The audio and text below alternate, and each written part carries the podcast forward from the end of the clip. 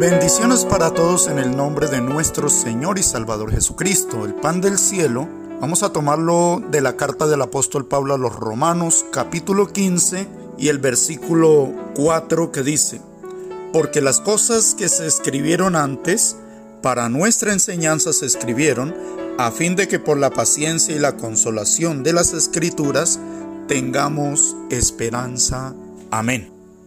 Tal como lo dice el apóstol Pablo escribiendo a Timoteo, toda la escritura es inspirada por Dios y útil para enseñar, para redarguir, para corregir, para instruir en justicia, a fin de que el hombre de Dios sea perfecto, enteramente preparado para toda buena obra.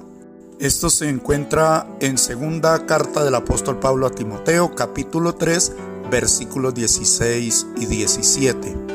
Asimismo nos dice el Señor en su palabra que las cosas que antes se escribieron fueron escritas para que nosotros aprendamos de ellas.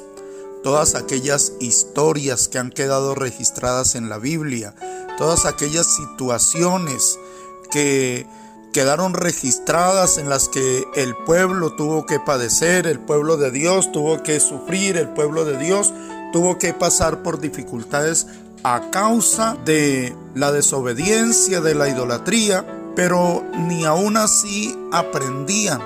Y la esperanza es que nosotros hoy en día aprendamos de todas esas historias, porque nuestro Dios es un Dios celoso. Nuestro Dios es todo amor, pero también es fuego consumidor. De tal manera que Dios como dice en Hebreos capítulo 12 y el versículo 6, Dios al que ama castiga y azota a todo el que recibe por hijo.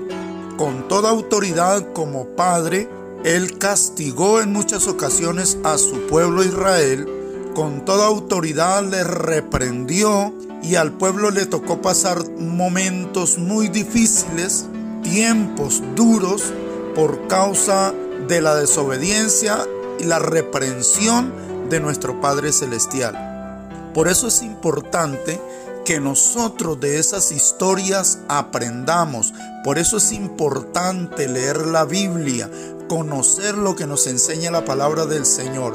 Y de esa manera conocemos a Dios y conocemos cómo Dios actúa en las diferentes circunstancias. Cuando nosotros aprendemos vemos todas las experiencias que tuvo que pasar el pueblo de Israel y algunos personajes por causa de provocar la ira de Dios, entonces no lo vamos a hacer, entonces vamos a corregir nuestro caminar, entonces vamos a enderezar nuestros pasos, entonces no vamos a caer en los mismos errores.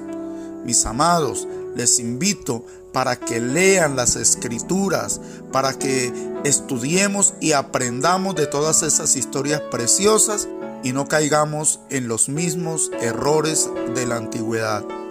Mis amados, que el Señor nos continúe bendiciendo rica, grande y poderosamente. Amén.